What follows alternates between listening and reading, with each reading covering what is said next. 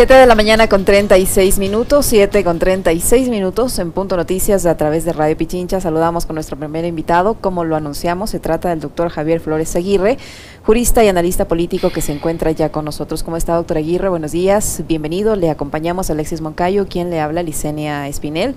Ayer un nuevo capítulo se sumó a esta polémica entre la alcaldía de Guayaquil, entre la alcaldesa Cintia Viteri y el gobierno a través de la ministra de Educación. Eh, esta pugna se agrava en el sentido de que el COE nacional eh, analiza la posibilidad de emitir las disposiciones que correspondan en caso de que se necesite la participación de la fuerza pública, dice, para garantizar que no se atente ante el ejercicio del derecho a la educación. Ante esto, la alcaldesa Viteri le ha instado, le ha aconsejado a la ministra de Educación a que recorra las unidades educativas, los establecimientos educativos públicos en los barrios marginales de Guayaquil, que dice ella no cuentan con las menores garantías para que se produzca este proceso de clases eh, presenciales y voluntario. Eh, ¿Qué decir respecto a esta polémica? ¿Usted cómo, la mira y cómo se siente esto en la ciudad de Guayaquil y, de qué manera se podrá hallar una, una solución este, a este conflicto? La alcaldesa está radical en su posición y del lado del gobierno también hay radicalidad en la posición. ¿Cómo encontrar un punto de equilibrio aquí? Buenos días, bienvenido. Bueno, muy buenos días, muchísimas gracias. Solo una precisión, Flores Aguirre, Aguirre es mi segundo apellido, eh, por si eh, alguien no, lo tenía registrado. Em, yo creo que en este caso lo que existe es un tema de competencias, por supuesto, que es, que es eh, lo, que está de fondo, pero a mí me interesa más la discusión acerca de la excusa que se ofrece por parte de la alcaldía. La alcaldía pretende hacer esto en base a la salud pública, ese es su, principio, su argumento detrás de, de, esta actuación de fuerza, porque al final del día es la imposición de una multa y una clausura y a través de un piquete de gente que va a imponerlo. Eh, y en realidad ese mismo argumento no es consistente con el resto de actuaciones en la alcaldía. Es decir, cuando, por ejemplo, se tiene que enfrentar a los transportistas y decidir si efectivamente se sube el precio del pasaje para, para, para, que haya un acuerdo con ellos, el municipio se lava las manos, dice que es un problema nuevamente del gobierno central y los buses circulan al 50% de la capacidad. Obviamente eso es un problema de salud pública porque mayor hacinamiento de gente en un transporte, mayor capacidad de contagio. Si la salud pública fuera el norte de la administración de Guayaquil, ciertamente tuviéramos otro tipo de política de transporte porque la salud pública sería primaria y haríamos todo lo posible para que no fuera una fuente de contagio ese espacio de interacción cotidiana. Entonces yo creo que eh, lo primero que habría que identificar aquí es que estamos hablando de una alcaldía bastante desorientada en su actuación. Lo que en algún caso le funciona cuando siente que está ante alguien débil, ante los escolares o las personas que administran escuelas, pues se quiere imponer a la mala y cuando siente que tiene un interlocutor más fuerte, incluso lo deja parquear sus vehículos en las calles de la ciudad con todo lo que ello implica en términos de apropiamiento de apropiación, perdón, del, del espacio público por parte de gente que supuestamente está en disputa con el municipio. Y cuando le piden al vocero del municipio que lo aclare, dice que para no causar más molestias ni para avivar el, problema.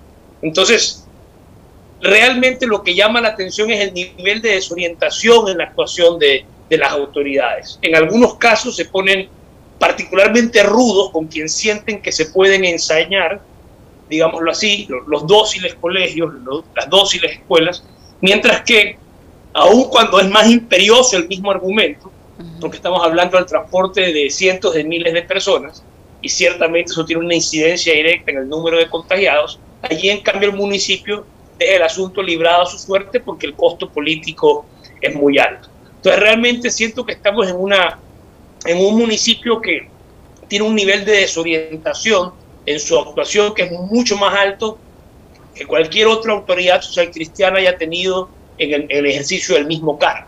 Lo que quiero, a lo que quiero llegar con esto, para, para bueno, para pasar a, conversar tal vez otros temas o del mismo, con una siguiente pregunta, es que para mí estamos viviendo en Guayaquil un momento decadente de un estilo político que durante casi 30 años, este año se cumplen 30 años, en el 2022, ha administrado la ciudad. Creo que esta fase, después de haber vivido la fase de Febres Cordero, que para mí fue como guayaquileño la más representativa realmente de, la fuerza que le quiso introducir, de la fuerza de cambio que significó el socialismo en su primera etapa, porque hay que reconocer ciertamente eso en el contexto histórico. el cristianismo fue, o quiso ser al principio, una superación del roldosismo, que era realmente un cáncer, una lacra que, que laceraba a Guayaquil. En eso estamos eh, todos claros. Pero eso fue hace 30 años y después de eso ha pasado mucha agua debajo del puente.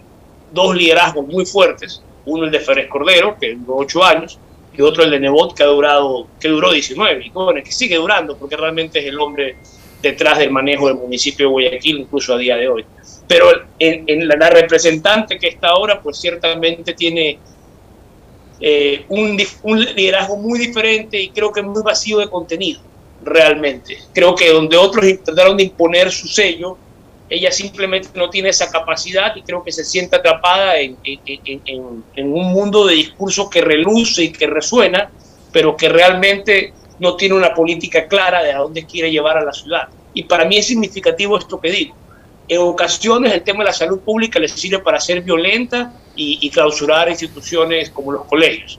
En otros casos la salud pública no importa nada, que la gente se siga contagiando en la metrovía, que pasa llena siempre, que la gente se siga contagiando en los, en los buses, porque no importa que no, no decidamos la política eh, de los precios de los buses, porque, por ejemplo, si puede subsidiar porque no es que no puede subsidiar a la metrovía, que no funciona bien desde hace mucho tiempo, que es un proyecto fallido, ese de Nebot, continuado por Cintia Viteri, pero es un proyecto fallido, porque desde cuando se pensó el 2004 tenía siete troncales y a la fecha solo tiene tres, y la cuarta que se venía ofreciendo desde los tiempos de Nebot durante todo lo que va a decir Cintia Viteri sigue sin concretarse, es un proyecto fallido. Y aún así se le han dado dos millones y pico en subsidios, o sea que se puede subsidiar, se pueden hacer las cosas cuando se busca el beneficio en este caso creo yo más es sostener un sistema de negocio que realmente beneficiar a la ciudadanía, con ese subsidio quiero decir. Pero lo que quiero decir es que también se pueden dar subsidios y se puede lograr que gente pueda llegar a su casa en unas condiciones más cómodas y menos proclivas al contagio, si de salud pública se tratara. Pero nuevamente aquí lo que tenemos es un municipio, y en eso el socialcristianismo se ha hecho escuela, que se ha preocupado mucho más de la acumulación de la riqueza en pocas manos que realmente lograr una redistribución de ella en beneficio colectivo. Hola Javier, qué gusto saludarte y poder conversar. Em, a ver, ahí tengo algunas, algunas inquietudes eh, con respecto de lo que, de lo que decías. Eh, primero, ¿cómo es que logra, eh, a pesar, digamos, de esa, de, esa falta de liderazgo característico del PCC, en la señora Viteri, que, bien dices y señalas, tiene otro tipo de liderazgo, ¿cómo es que logra mantener los números tan altos? Ahora, vamos, Guayaquil ha tenido periodos larguísimos ¿no? de, permanencia del Partido Social Cristiano en la alcaldía y eso obviamente le, genera un importantísimo capital político. Entonces, no tengo duda de que ella va a ser la candidata a la reelección, por ejemplo, a la alcaldía de Guayaquil. Y Guayaquil em, podría entrar a ser también un terreno eh, de disputa con el partido de gobierno, con Creo, que ya me parece no van a ir nuevamente como aliados en las seccionales, que están a la vuelta de la esquina, 5 de febrero del próximo año. Entonces, eh, entender cómo es que Cintia Viteri todavía tiene cifras tan altas de aceptación por encima del 55% y entender también cómo va a entrar, entrar a disputar, creo, y el presidente Lazo, eh, Guayaquil. La, respuesta creo que más, más, más concisa podría ser que Guayaquil sufre el síndrome de Estocolmo, está enamorada de, su captor. Eh, pero creo que ya entrando un poco más en detalle, más allá de, de, su morada, es, es, yo creo que es parte, es, parte de imaginación, yo creo, falta de tener otro escenario para contrastar a la ciudad con un ideal de excelencia. Creo que durante 30 años se ha cultivado una idea, y en esto ha tenido mucho que ver obviamente el periodismo en Guayaquil, eh, los medios de comunicación en Guayaquil, que han sido tradicionalmente serviles, asquerosamente serviles, a la alcaldía de Guayaquil, eh, particularmente en los tiempos de Nebot. Federes Cordero sí era más, más, eh, más respondón, y bueno, particularmente era respondón con los medios de Quito, le tenía tirria al diario hoy, que bueno, que ya no existe. Pero en todo caso, creo que tiene que ver en buena medida con el hecho de que no hay una capacidad crítica para analizar lo que se vive en Guayaquil. Incluso cuando se, cuando se tienen problemas graves como el tema del transporte o el tema de la inseguridad, lo normal es echarle la culpa al gobierno central. Y con eso parecería que hay un teflón encima de la alcaldía y que esos problemas son problemas de otro y que la alcaldía simplemente los tiene que sufrir como el resto de guayaquileños, lo cual es realmente absurdo, pero creo que una autoridad responsable podría enfrentar ambos temas eh, y, y, sin lugar a dudas hacerlo de una manera más eficaz que lo que ha hecho el municipio local, que ciertamente incluso ha tenido estas posturas que son poco entendibles cuando ha dicho, luego rectificó, pero hubo un momento en que después de haberle dado cierta cantidad de dinero a la policía, dijo, bueno, si no me rinden cuentas, por último lo quito. O sea, habían habido unos, unas masacres en días recientes, pero ya puestos a disputarse con, la otra autoridad, estaba dispuesta a retirar el dinero que había, o a cortar el dinero que iba, iba a darle. Entonces, realmente son posturas que para mí son, son muy, muy, muy difíciles de digerir porque son aceptadas por la ciudadanía. Lo único que se me ocurre realmente en el fondo es que hay un, primero un que me importismo por la política en general y ese tipo de ciudadano que se maneja por emociones es bastante manipulable. Y segundo, creo que, que hay esa falta de marco de referencia para poder estudiar al, al, PCC desde la perspectiva del guayaquileño. Obviamente, eh, habemos guayaquileños bastantes que somos críticos del PCC y creo que realmente con el tiempo ha habido una, un cambio en eso bastante relevante. El número de gente, la intensidad de la crítica en relación con lo que hubo en el 2000 o el 2010, ciertamente al 2020 o 2022 es mucho mayor, es mucha mayor la cantidad de gente que sabe que lo del PSC es un modelo fallido, porque así hay que entenderlo, un modelo que quiso desarrollar en la ciudad hacia un ideal de éxito, y vamos, ¿de qué éxito se puede hablar cuando tuviste lo de marzo y abril de, en tiempos del COVID, cuando tienes el tema de la inseguridad en las calles de la ciudad, donde cada día mueren eh, varias personas, eh, al mes mueren, ahora están muriendo casi 100 personas, eh, si, cerramos el mes con los números que a los que estamos apuntando. Entonces realmente si hay una situación crítica en Guayaquil, yo creo que no hay guayaquileño que se sienta realmente cómodo y seguro en la ciudad a día de hoy, eso es un fracaso de ciudad. Si tu ciudad no puede ser cómoda y segura, no, no, tienes realmente un espacio público para convivir, no has hecho una ciudad, es una aldea gigante y con problemas. Entonces realmente no sé de qué éxito se puede hablar. Si después de 30 años no hemos podido conseguir ni siquiera la comodidad de transitar eh, por las calles sin peligro, pues realmente no sé de qué éxito estamos hablando. Y realmente echarle la culpa de todo ello al gobierno central se me antoja que es precisamente el problema de ceguera que tiene Guayaquil, querer simplemente resolverlo todo echándole la culpa al otro. Guayaquil para mí es una ciudad que está condenada, quiero decir con total claridad. Yo no veo cómo puede rescatarse de la inminencia del cambio climático y las inundaciones que van a existir. Es una ciudad que no piensa en eso, que actúa de manera muy silvestre, muy, muy eh, despreocupada sobre el tema. En otros lugares ya se han hecho inversiones millonarias para atajar estos asuntos. Guayaquil no le importa a sus propios ciudadanos. Entonces, para mí es una ciudad que dentro de poco va a empezar a sufrir esas consecuencias. Eso no es una broma, no es que no, es que no va a ocurrir, no es que, no es que de repente se va a evitar por alguna intervención de, de José María Escribá o algo así. Simplemente va a ocurrir cuando tenga que ocurrir y cuando eso pase, pues vamos a sufrir las consecuencias y Guayaquil va a ser una ciudad probablemente ya condenada a su, a su extinción o a un cambio realmente no será, no será la misma ciudad que fue. ya la mayoría de ellas será tomada por el agua, será inhabitable, habrá que buscar otro espacio. No, no, sé, no sé qué será de eso y, probablemente ya muchos de quienes estamos hoy conversando no estemos aquí. Pero, pero de aquí a unos 40 o 50 años, para mí es una ciudad que tiene un futuro bastante oscuro y, y directo a la extinción. Como por lo demás el mundo entero, en todo caso. Doctor Flores, eh, la respuesta del gobierno, usted dice que la, la, la, la alcaldesa está eh, zafando su responsabilidad, eh, lanzándola al gobierno en el tema de seguridad. Y la respuesta del gobierno ha sido eh, trasladar más de mil policías a la ciudad de Guayaquil, dar nueve millones de dólares para la compra de equipamiento, etcétera, etcétera. Y ayer la ministra de Gobierno ha insistido a la Asamblea Nacional en que debe aprobar por, con urgencia esta ley de seguridad integral y fortalecimiento de la, de la fuerza pública. A raíz de este atentado en el sector de la playita del Guasmo en la ciudad de Guayaquil, ella dice que eso, eso devela que hay un, eh, utilización de armamento sofisticado, que hay una migración de armas blancas hacia el uso de armas de carácter industrial en la ciudad de Guayaquil. ¿Estas medidas eh, serán suficientes, cree usted? ¿Servirán para enfrentar la crisis de seguridad que vive la ciudad de Guayaquil? Y, en un evento, la, alcaldesa Cintia Viteri eh, que amenazó con retirar el respaldo a, la policía en el tema de presupuesto, eh, no le hizo el mismo reclamo a la, a la, autoridad que representa el gobierno central en Guayaquil, que es en este caso al gobernador.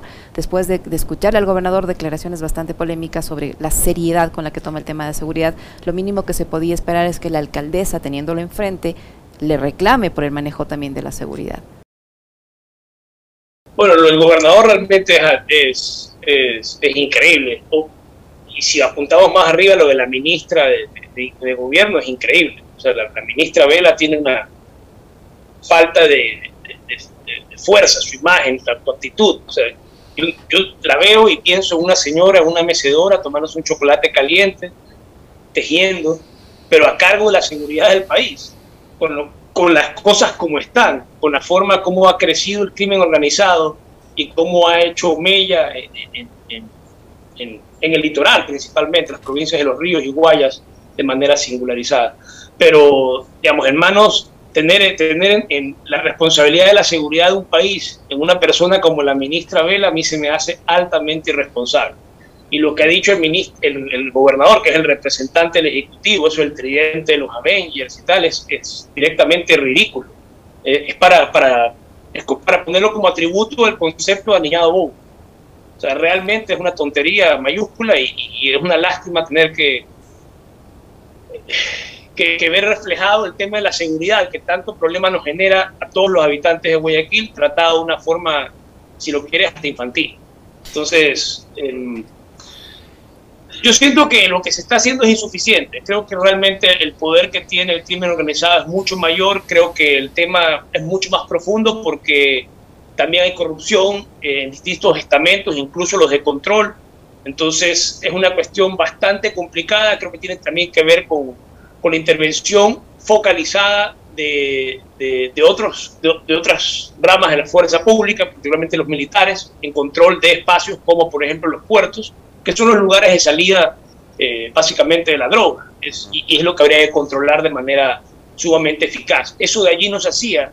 Eh, durante creo que el 2021 se hizo, no se hizo de manera, de manera realmente eficaz y creo que habría que trabajar en eso de una manera mucho más concentrada. Pero ciertamente creo que las medidas que se están tomando de incrementar la policía, en ese sentido, no puedo no estar de acuerdo con que haya un mayor incremento de la policía en las calles para control. Obviamente lo que hay que esperar es que actúen de acuerdo con el uso progresivo de la fuerza, tal como está diseñado por los instrumentos internacionales y por las interpretaciones que se han hecho de estos instrumentos, eh, eh, que están más o menos claras, creo yo. No, no, no, lo que se necesita es capacitación, no es que no existe el concepto, el concepto está, lo ha desarrollado Naciones Unidas, lo ha desarrollado la Corte Interamericana de Derechos Humanos, hay especialistas sobre el tema, se puede acudir a ellos y obtener un resultado. Lo que se necesita es que el policía lo sepa, porque luego vemos policías que disparan tiros por la espalda y parece que ya no están entendiendo el concepto. Y el problema es cuando la sociedad empieza a aplaudir que hayan tiros por la espalda. Javier. Eh, Porque ahí estamos ya básicamente legalizando la ejecución extrajudicial. Correcto. O sea, no legalizando, normalizando. Javier, ¿cómo debemos entender en esta coyuntura con ese escenario que está viviendo Guayaquil, que es crítico, eh, el silencio de Nebot? Es decir, eh, digamos, del lado de la Revolución Ciudadana hay un, hay un liderazgo ausente, que es el de, el de Rafael Correa, que se pronuncia mucho en Twitter, que tiene pocos espacios en, en medios, eh, pero acá está en Ecuador Nebot, y Nebot no ha salido al frente, digamos, cuando se habla mucho de las fuerzas vivas de las ciudades, yo entendería que Nebot probablemente debería estar liderando una de esas fuerzas, ¿no? Esas juntas cívicas en Guayaquil que están tan acostumbrados a que se reúnan un grupito de, de 10, 15 patricios y, le digan al gobierno qué es lo que tiene que hacer. Pero Nebot ha guardado silencio y no dice nada. O sea, parecería que no le está preocupando lo que sucede en Guayaquil. Yo creo que no tiene nada que decir a día de hoy.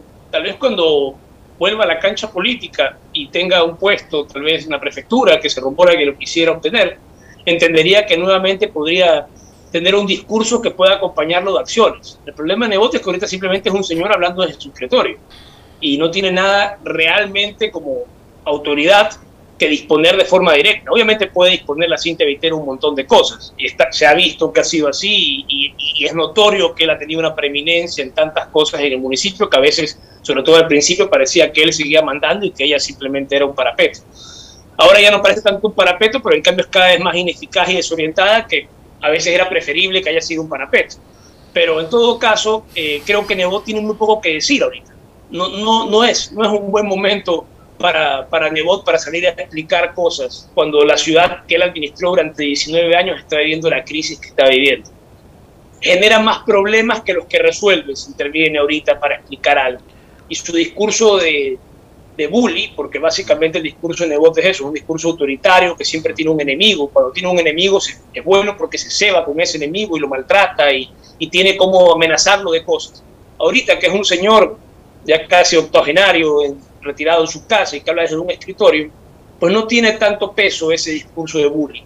Ya parece más una, una cosa de viejo chocho que realmente de, de, un tipo que puede intervenir y cambiar las cosas. En Guayaquil está en graves problemas y eso no se va a resolver porque salga Nebot a, a decir algo desde su casa. O quizás porque hay algún, alguna suerte de pacto, Javier. Que se mantenga callado.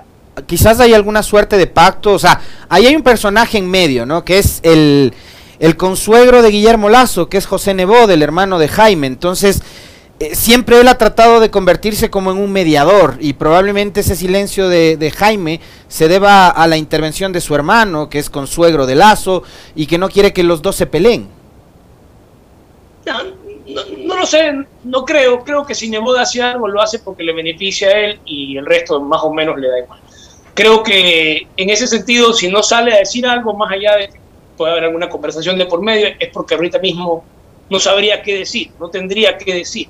No, no veo qué es lo que diría que resolvería cosas. Ya quedó mal cuando se retiró, porque me acuerdo cuando se fue en junio del 2020, si no estoy mal, dio unas declaraciones y dijo que iba a hacer una, un cambio, pero a través de su proyecto, que iba a ir a la, asamblea, a la, asamblea para ser debatido, pero que tenía que pasar por la Corte Constitucional. No me acuerdo cómo era la historia, ya hasta me olvidé del detalle no fue tampoco tan relevante, pero en todo caso la Corte Constitucional le batió lo que sea que mandó y, ahí quedó su proyecto de cambio social.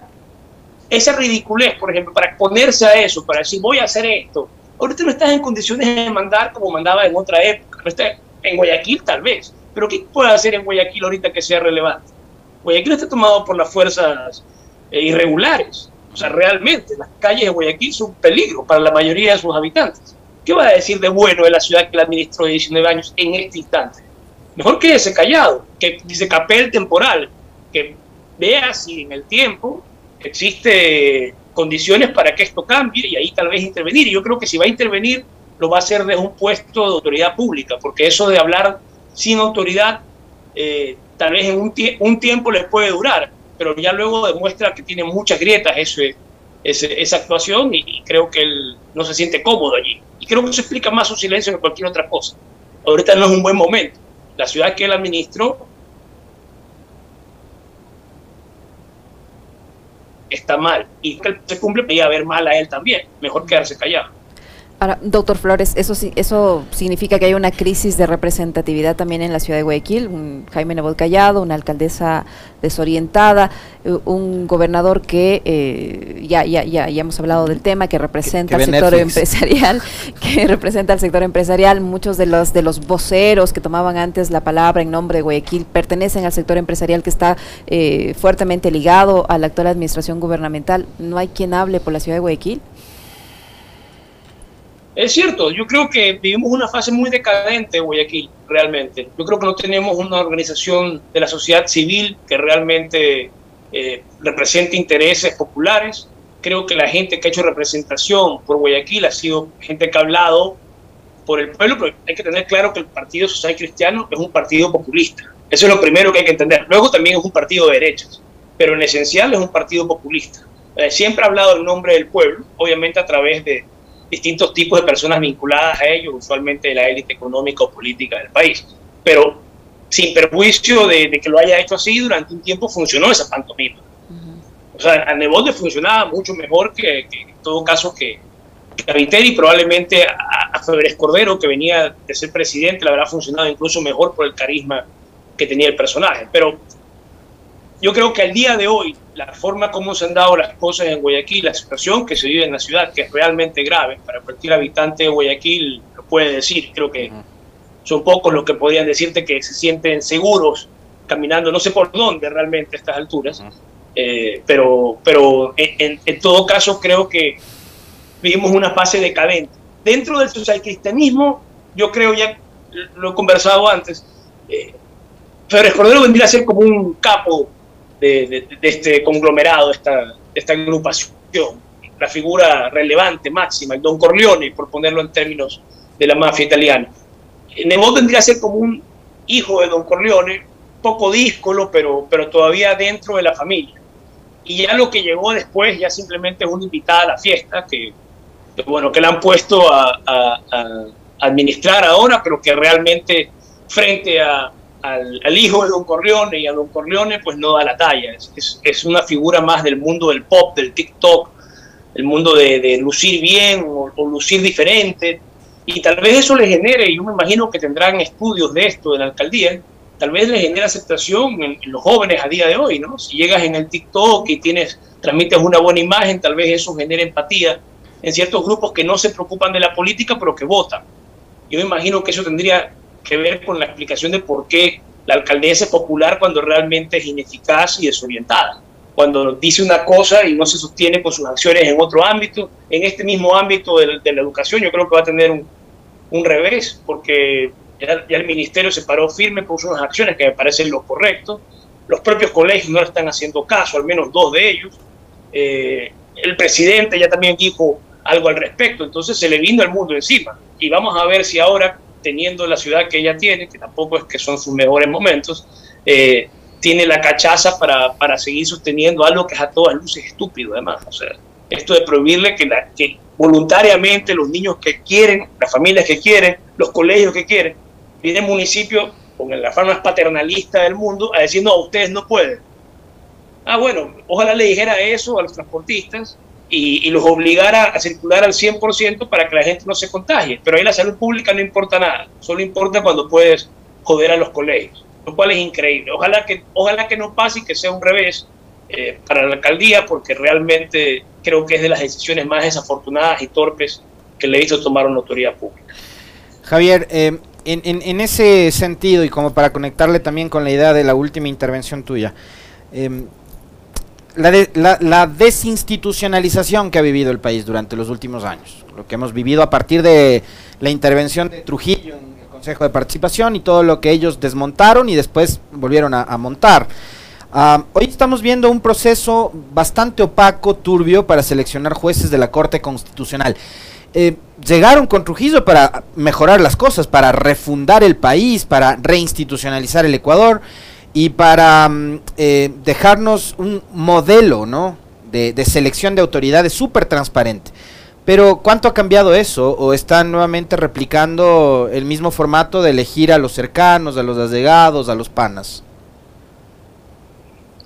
Lo de Trujillo fue un fracaso escandaloso, realmente. Si pretendió refundar un país, realmente no hizo nada de eso. Lo que fue eh, fue el agente necesario para remover a correístas de sus, de sus puestos sin el debido proceso y de la forma más dictatorial y, y, burda posible. Eso hay que tenerlo clarísimo y todas esas cosas se van a pagar más adelante en el, en el contexto internacional. El sistema interamericano va a conocer casos de estos por montones y va a tener que acreditar lo que corresponda en materia de reparación, porque es la historia igual del Ecuador. Tradicionalmente ha funcionado así. No es que la primera vez que se han destituido arbitrariamente autoridades y el Ecuador ha sido obligado a reconocer que eso estuvo mal en el contexto internacional. Ya pasó con la Corte Suprema, ya pasó con la, con la Corte Constitucional, en esa época se llamaba Tribunal Constitucional.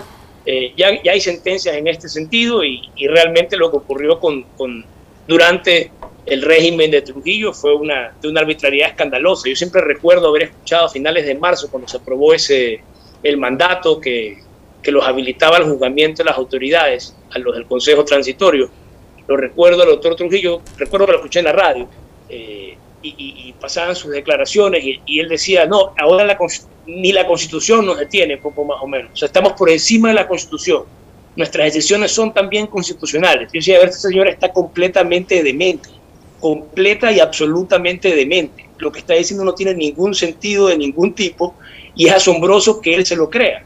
Y yo a partir de eso dije, esto solo puede terminar mal. Cuando una persona te dice que tiene así el poder y está tan segura de que puede hacer las cosas que él cree que, puede hacer por tener todo el poder, eso solo puede terminar mal. Y realmente eh, fue, fue nefasto lo que hizo Trujillo y no, no logró ningún cambio real, salvo cambiar a los correístas, que, era, que, es para lo que lo pusieron. Lo que pasa es que lo hizo de una forma burda, absurda, eh, violatoria de derechos. Simplemente que tener eso claro, violatoria de la mayoría de derechos eh, al debido proceso por, la sencilla razón de que este señor y eventualmente el consejo que presidía se pensó por encima de la constitución y de las leyes. Fue un pequeño grupo dictatorial que se pensó como necesario en esa época a fin de erradicar a los correístas. Pero el resultado de eso no fue ni mucho menos refundar el país, ni, ni poner a personas más probas, ni nada parecido. El resultado de eso es Diana Salazar, el resultado de eso es Pablo Celi.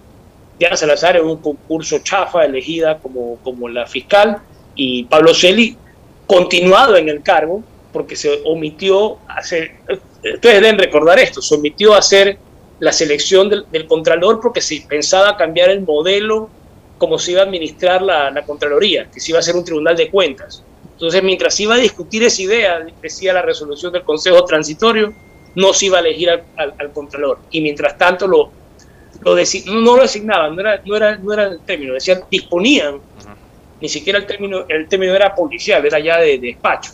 Disponían que, que, sea, que siga siendo Pablo Celi, este, el mago de la corrupción de la Contraloría, el, el, el Contralor. Entonces, realmente de refundar nada, pusieron a las personas que eran claves para perseguir al correísmo hasta el fin de los tiempos. Necesitaban una fiscal adepta, pues ya la, pusieron, necesitaban un contralor que, que de las glosas que tenía que mandar, pues también lo pusieron.